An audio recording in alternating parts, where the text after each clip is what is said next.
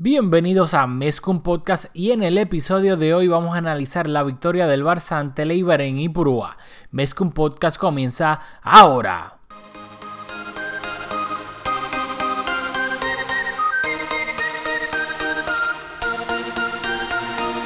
Kevin Roland, contigo empezó todo.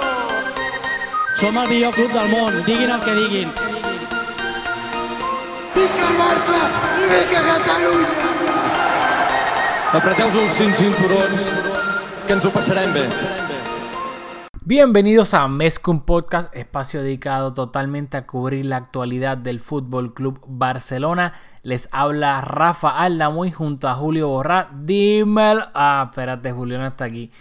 Este episodio va a ser un poquito diferente, ya que Julio se encuentra en Puerto Rico disfrutando de unas merecidas vacaciones junto a su familia. Por ende, estuvo bastante ocupado este fin de semana, pudo ver el juego, pudo grabar su parte del episodio, pero lamentablemente no nos pudimos poner este, de acuerdo para grabar el, el podcast, ya que Julio tenía cosas más importantes que hacer, eh, actividades familiares, así que nada, eh, que lo haya disfrutado. Eh, al final voy a poner el cantito de Julio que grabó analizando el partido contra el Eibar. Así que ahora pues, me toca a mí irme, eh, empezar este podcast y rapidito. Eh, quería comentar algo antes de empezar a discutir el, juego contra el Eibar, que hay que recordar que el Barça venía de un, un parón FIFA, em, la convocatoria no se encontraba Usmane Dembélé por la tarjeta roja que le habría, había mostrado Mateo Lausa en el partido anterior contra el Sevilla en el Camp Nou. Sí entraban en la convocatoria tanto Junior Firpo como Samuel Umtiti. Entraban en la convocatoria sin haber recibido la alta médica, viajaban sin haber recibido la alta médica. Pero una vez ya eh, el día del partido, el sábado, eh, ambos recibieron el, alta médica.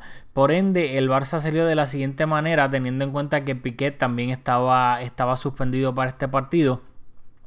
Con un 4-3-3, marca André Ter en la portería, defensa de 4, Jordi Alba de lateral izquierdo, Lenglet y Samuel Umtiti pareja de centrales, Sergi Roberto de lateral derecho, mediocampo, el mediocampo del pueblo, Sergio Busquets de medio centro, Arthur de interior izquierdo, Frenkie de Jong de interior derecho, y arriba el tridente, Antoine Grisman por la banda izquierda, Messi por la banda derecha, Luis Suárez de delantero centro y en el banquillo se encontraban Nelson Semedo, Arturo Vidal, Iván Rakitic, Neto, Jean-Claire Todibo, Carlas Pérez y Ansu Fati.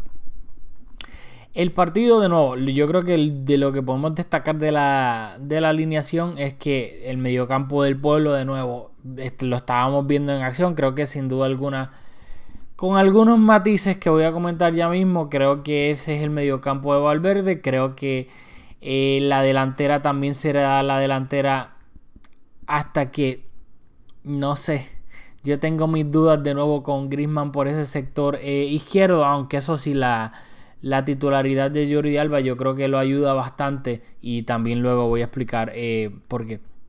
Rapidito, quería ir, vamos a ir rapidito porque este episodio no va a ser tan largo. En el minuto 13 iba, iba a venir el primer gol del Barça, iba a ser un pase largo del Lenglet a Grisman que lo iba a encontrar para que Grisman se fuese solo a portería. Gracias a un, a un se resbaló el, el defensa de Blasi, si no me equivoco, del de Leibar y por ende por eso fue que Grisman se pudo ir tan fácil a portería y luego que esta es una de mis preocupaciones Grisman siendo zurdo jugando por la banda izquierda cuando se fue eh, pues, uno contra uno contra Dimitrovic eh, obviamente para rematar cruzado pues obviamente el ángulo es bastante difícil Grisman fue el primer palo Dimitrovic si no me equivoco le llegó a dar al balón con, con la pierna pero el rebote fue favorable para Antoine Grisman y de esa manera el Barça terminó anotando el primer gol del partido. Luego el Barça eh, iba, se iba a ir al entretiempo estando arriba 0-1. Y algo que pues, quería comentar de este mediocampo, que yo espero, por el bien del mediocampo del pueblo, que Busquets mejore su nivel. Porque creo que en este partido, y ya no es algo, es, algo reincidente en esta temporada por lo menos que Sergio Busquets ha estado bastante fallón. Ha, o sea, en pases que usualmente él no suele fallar. O sea, es pases simples. Yo no estoy hablando ni de pases complicados. Está fallando y en situaciones peligrosas, especialmente cuando el Barça tiene que sacar el balón jugado eh, desde atrás. Busquets está fallando, le está regalando el balón al rival y obviamente son en situaciones bastante peligrosas. Eh, por eso es que yo creo que la titularidad del mediocampo del pueblo va a depender del nivel de Busquets. Porque no me sorprendería que en un futuro, si el nivel de Busquets no mejora, Valverde empiece a buscar otras alternativas, bajar a Frenkie de medio centro, Arthur de interior también y eh, hacer un casting para ese otro eh, interior en un medio campo de tres. Si es que juega con un medio campo de tres. Por eso creo que todo va a depender del nivel de Sergio Busquets y si lo mejora. Em, de nuevo, eh, la segunda mitad, ya el Barça eh, pues empezó la segunda mitad eh, ganando 1-0 gracias a ese gol de Antoine Griezmann en el minuto 46, o sea, empezando la primera, la segunda mitad, iba a venir cambio jugador por jugador, posición por posición. Nelson Semedo entraba por Sergi Roberto que salió con molestias en una rodilla y luego el Barça sacó un comunicado que sí sufrió una lesión en la rodilla, pero que lo que va a determinar su disponibilidad va a ser como cuán pronto mejore Sergi Roberto. Barça no dio plazo alguno, así que habrá que esperar eh, para ver cómo sigue la evolución de esa lesión de Sergi Roberto. En el minuto 58 iba a llegar el, segundo gol del Barcelona, un gol de Lionel Messi. Aquí creo que fue una gran jugada, especialmente el tridente se combinó eh, dentro del área, Suárez, Messi y Griezmann, para que al final le terminara cayendo a, a Messi dentro, dentro del área y con un remate cruzado, que más que un remate, yo diría que básicamente fue un pase a la red para tratar de vencer a Dimitrovic y así fue. Messi de nuevo, eh, pues siendo vital. Eh, con el Barça anotaba el segundo gol del partido. Eh, yo en verdad hice trampa porque escuché lo, pues, la versión de Julio que van a escuchar ustedes ya mismo y yo Nah, lo voy a dejar para hablar rapidito después de, que escuchen lo de Julio. Pero yo creo que Messi está volviendo de una lesión, está agarrando ritmo. Yo creo que más que nada Messi sabe autorregularse. Messi sabe que está, pues estamos el, a 20 de octubre.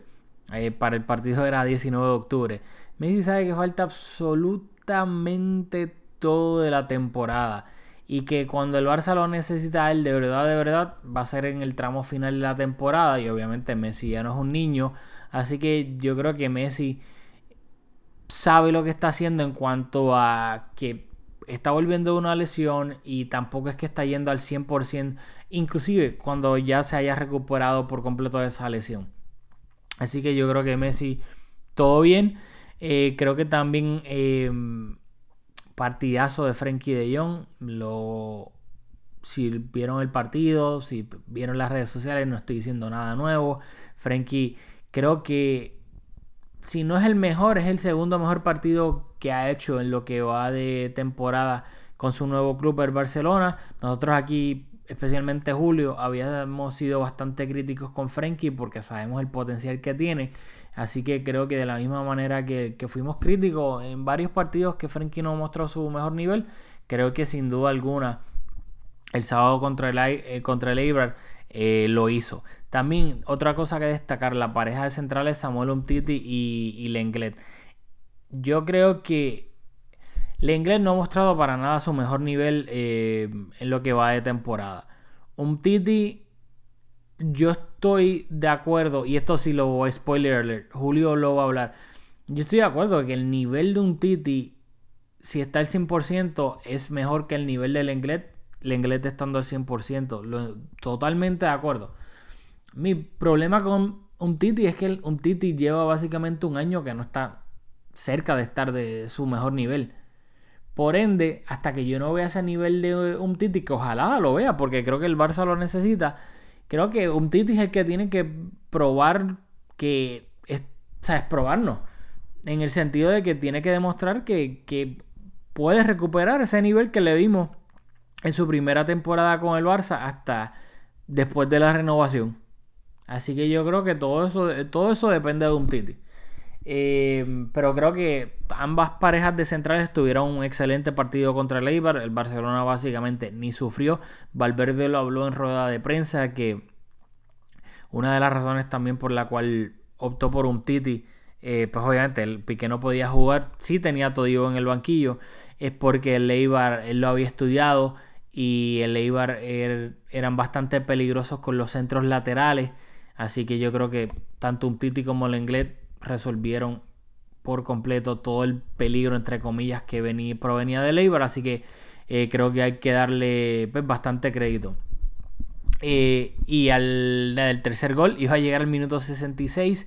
Iba a ser, Messi se iba básicamente solo eh, a portería, pero tenía a Luis Suárez a su izquierda. Y Messi, en vez de ser egoísta, en vez de rematar, decidió darle la asistencia a su mejor amigo para un gol básicamente a puerta vacía para de esta manera el Barcelona eh, sentenciar el partido y asegurarse la victoria 3 a 0. De esta manera el Barça, gracias a los resultados que se dieron después, el empate del Atlético Madrid contra el Valencia en el Wanda Metropolitano y la derrota del Madrid contra el Mallorca, el Barcelona Ahora mismo es líder de la liga con 19 puntos, uno por encima del Madrid que está segundo, eh, dos por encima del Granada que está tercero y tres por encima de la Real Sociedad que están en la cuarta posición. Dicho eso, eh, ahora mismo pues le voy a hacer la palabra a Julio. Ahora sí, dímelo Julio. Saludos Rafa y saludos a todos y a todas las que nos escuchan. Estoy en Puerto Rico, como es evidente por el sonido de los coquíes en el fondo, así que me excusan por la calidad del audio. La semana que viene tras el próximo partido, sea cuando sea ese partido, pues escucharán la calidad del audio mejor porque estaremos en nuestros estudios habituales caseros. Así que me excusan por el audio y vamos allá. Voy a hacer unos comentarios breves sobre el partido, ya que seguramente Rafa ya ha cubierto la mayoría de los puntos. Así que nada, vamos allá. Primero, como es habitual, comienzo reaccionando a la alineación, en donde creo que la, mayor noticia fue la titularidad de Umtiti. Casualmente he estado compartiendo mucho en los últimos días con un buen amigo del podcast, Antonio Rosselló, a quien le mandamos un saludo y quien nos sugirió que para hacer los episodios más engaging que deberíamos de tener más debate, así que yo sé que Rafa, luego de algunos asuntos con Umtiti, como su decisión de de no operarse la rodilla y el coqueteo que hubo eh, eh, ¿verdad? En, su momento de la renovación, el coqueteo que, tuvo con el Manchester City, Rafa le ha perdido el amor, sin embargo yo soy enfático en que si recordamos su mejor versión, el cielo de un Titi, el cielo de su potencial, quiero decir, es mucho más alto que el cielo de cualquier otro central que tenemos en la plantilla actualmente, conscientes de que Piqué ya está en los últimos años de su carrera, así que yo considero fundamental recuperar la mejor versión de un Titi, ya que por muchas razones, entre ellas de que se ha invertido ya tanto tiempo en su recuperación, así que hace sentido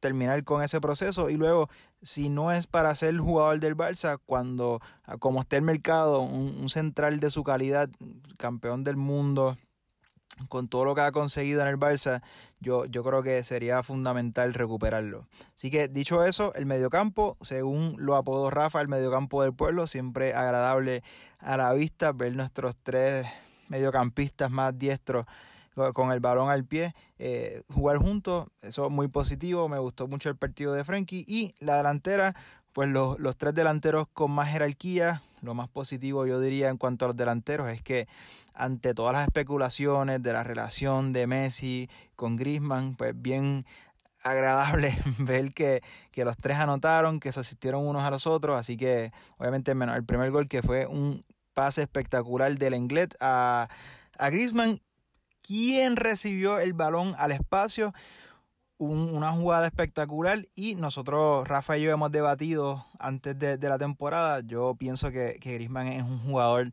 que lejos de ser el más veloz en la cancha habitualmente, tiene velocidad suficiente para causarle problemas a la defensa, recibiendo el balón al espacio a las espaldas de la defensa. Rafa eh, pensaba que la velocidad de Grisman no era suficiente para concretar ese tipo de jugadas y yo creo que vimos un ejemplo, obviamente fue una sola jugada, pero vimos un ejemplo de que Grisman es un jugador polivalente, es capaz de hacer muchas cosas y en su arsenal está recibir el balón a las espaldas de la defensa. Sin embargo, tengo que hacer el apunte de que Leibar estaba jugando con la presión bastante alta. Yo estaba viendo el partido con mi padre y le estaba comentando antes de que, de que llegara el primer gol que el la, lo normal hubiese sido que el Barça hubiese goleado a Eibar. Y si en los tiempos de, de, Guardiola, por ejemplo, que los equipos nos esperaban tanto atrás y nos costaba romper tanto a la defensa, los equipos que se atrevían a presionarnos alto pagaban las consecuencias. Sin embargo, ya no somos ese equipo, pero la presión de Eibar, la línea de defensa, quiero decir, era bastante alta. Y en el primero y en el tercer gol les costó porque evidentemente los centrales no tuvieron la velocidad para, para contrarrestar la, la, la, velocidad de los delanteros del Barça y el, espacio que había hacía imposible que hasta para el central más rápido detener esa jugada. Así que termino mi intervención hablando de Messi. Yo sé que la calidad de Messi no se duda. Lo que ha conseguido como jugador en el Barça deja en evidencia lo gran jugador que es es nuestro capitán. O sea, digo todo esto para decir que Messi casi, casi está exento de crítica y para muchas personas seguramente lo está. Pero yo realmente tengo que decir que me preocupa. Eh, no quiero decir el nivel de Messi, porque del nivel de Messi dudar sería un pecado. Pero sí de la actitud de Messi y de cómo ha asumido los últimos partidos, consciente de que viene de una lesión, consciente de que no ha tenido muchos minutos, pero en este partido ante el yo creo que aún habiendo marcado un gol y asistido otro, su rendimiento en el campo, su actitud, para mí deja mucho que desear y me preocupan porque al no presionar, el equipo pierde una simetría en la presión, pierde, pierde forma. Creo que aún siendo un jugador tan determinante y capaz de marcar las diferencias en fase ofensiva, tiene que haber un compromiso ah, mínimo, al menos mínimo. Tiene que haber no sé, siendo el capitán también, creo que debes de, lead by example y por lo menos hacer, hacer un aguaje, no sé, presionar un poco en fase ofensiva, debes de ocupar los espacios que el, que el técnico espera que ocupes o por lo menos hacer el intento de pisar la zona en, en las cuales al equipo más le conviene. Y nuevamente, o sea, podrá quien, habrá quien escuchará esto y dirá, pero como que pisar la zona donde el equipo más le conviene, si Messi es un jugador súper determinante y un jugador capaz de interpretar el partido y saber dónde colocarse, y eso es cierto, sin embargo a veces la libertad que tiene Messi en el campo, en las jugadas en las cuales no, no sigue la jugada o no hace el intento de llegar al espacio, pues de nuevo el equipo pierde simetría, pierde forma, pierde cohesión y creo que en uno que otro partido, dosificarse es la mejor alternativa con, lo, ¿verdad? un partido contra un rival donde el resto del equipo puede cargar ese peso y el, resto del equipo puede correr con delanteros como, como, como Grisman, quiero decir, que presiona muy bien, como Suárez, que aunque hay mucha gente que, que cuestiona su presión, por lo menos hay una aparenta que está haciendo un esfuerzo por presionar pero Messi ni siquiera lo trata. O sea, ya su jerarquía está, le ha llegado a un punto que ni siquiera lo trata. Y a mí realmente me preocupa. Me gustaría ver otro, que, que Messi asumiera estos partidos con, con, con una actitud diferente. Así que nada, dicho eso, le cedo la palabra a Rafa para que termine el episodio. Gracias por cederme la palabra, mi querido compañero de podcast. Hice trampa, te lo dije lo dije en el podcast, hice trampa porque obviamente ya sabía lo que habías dicho antes de yo empezar a grabar mi parte que iba antes. Eh, no estoy de acuerdo con lo de Messi porque como expliqué en la primera parte, yo creo que no hay ninguna necesidad de que Messi esté haciendo coberturas defensivas ni nada en octubre cuando la temporada se acaba en mayo o junio. Así que para mí eso es un non-factor ahora mismo, así que estoy cero de acuerdo contigo ahí. Eh, y en cuanto a lo de lo de Grisman, de nuevo lo comenté. yo todavía no estoy, o sea, para mí Griezmann jugando por la izquierda es como tú tener un Ferrari y solamente lo puedes correr en una carretera que, que puedes ir a 60 millas por hora. Creo que, que, no lo hablé en la primera parte, lo, tener a Jordi Alba abre el campo y hace que Griezmann pueda meterse un poco hacia el medio y ahí combinarse más con Messi y Luis Suárez. Pero aún así, yo de verdad me cuesta mucho ver cómo le vamos a sacar el máximo a Grisman en esa posición. Así que, no sé, habrá que ver cómo, cómo lo hace Valverde, pero yo soy bastante terco en eso, en el sentido de que a mí me gusta ver por la banda izquierda un extremo derecho, o sea, que sepa ir hacia el medio. No me gusta que los extremos estén en su pierna buena, sino me, me gusta que estén a pierna cambiada. Em, así que también yo creo que eso es otra cosa que vamos a estar discutiendo durante toda la temporada porque va a ser pues, claramente algo súper importante eh, para el Barcelona. Y en cuanto a lo de Umtiti también lo vas a, sabes, te lo, lo, dije en la primera parte, mi problema con Umtiti es que él, no ha estado al 100% de su capacidad. Si lo está, pues obviamente para mí es mejor que el inglés, pero es que no lo ha estado. Inclusive ha estado a un nivel pésimo y horrible, sin contar hoy obviamente. Y por eso es que el inglés ha sido titular, porque el inglés ha sido mejor con Titi, mientras cuando un Titi volvió a la lesión, un Titi volvió a la lesión con un nivel horrible. Y espero que lo recupere y que le quite el puesto al inglés, ojalá. Pero hasta el momento no lo ha hecho y es una cosa que tendremos que ver. Em, yo creo que básicamente eso es todo por el momento, por hoy. Eh, ya para el próximo episodio, Julio debe estar de vuelta en Tampa.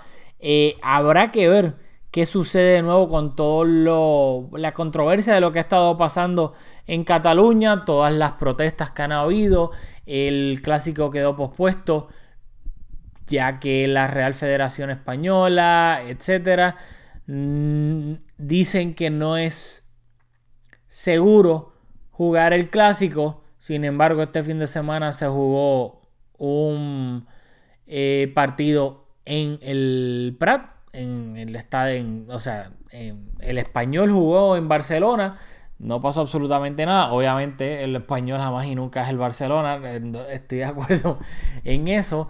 Eh, pero nada, esto yo creo que es algo, un tema bastante complicado y trae ámbitos de la política al deporte en el sentido de que yo no estoy seguro si la razón para que hayan pospuesto el clásico sea 100% por seguridad. Yo creo que aquí también obviamente hay matices políticos eh, debido a todo lo que está pasando. Me huele que, es que no quieren, como están los ánimos, que usen el Camp Nou eh, para...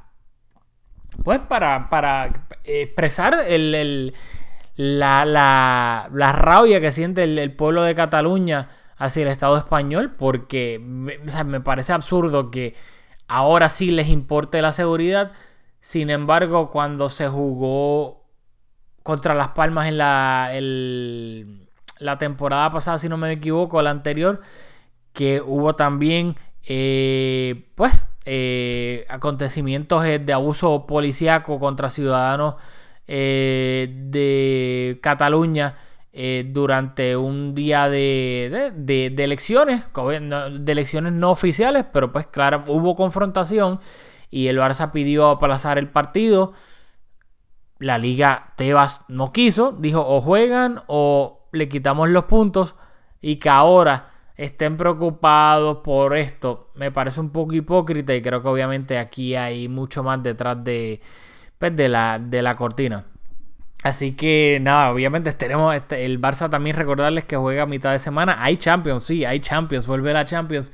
El Barça visita el Slavia Praga en la República Checa a mitad eh, de semana. El miércoles sería el tercer partido de, de esta fase de grupos que si el Barça logra ganar creo que tendría bastante encarrilado su clasificación a los octavos de final de la Champions.